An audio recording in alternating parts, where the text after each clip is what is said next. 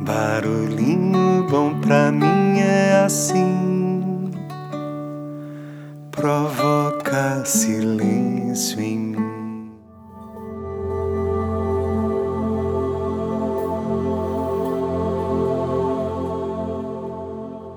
No Barulhinho Bom de hoje eu vou compartilhar aqui mais uma das mais belas parábolas de todos os tempos de Alexandre Rangel onde ele compartilha uma história que provavelmente você já conhece, mas é sempre bom relembrar.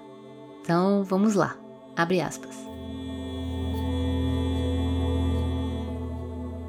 Uma mãe levou seu filho ao Mahatma Gandhi e implorou: Por favor, Mahatma, diga ao meu filho para deixar de comer açúcar. E o Gandhi fez uma pausa e disse: Traga seu filho de volta daqui a duas semanas. Intrigada, a mulher agradeceu e disse que faria como ele ordenara. Duas semanas depois, ela voltou com seu filho. Gandhi fitou os olhos no jovem e disse: Pare de comer açúcar. Agradecida, mas perplexa, a mulher perguntou: Mas por que me pediu para trazê-lo em duas semanas? Poderia ter dito a mesma coisa antes? E o Gandhi replicou: Há duas semanas eu também estava comendo muito açúcar. Fecha aspas.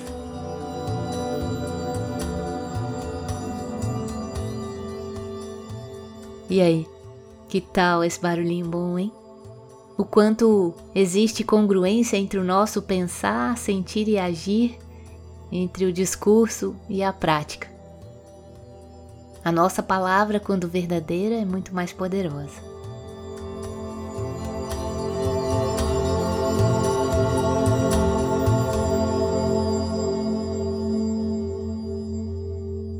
Deixa a gente ir com esse barulhinho bom.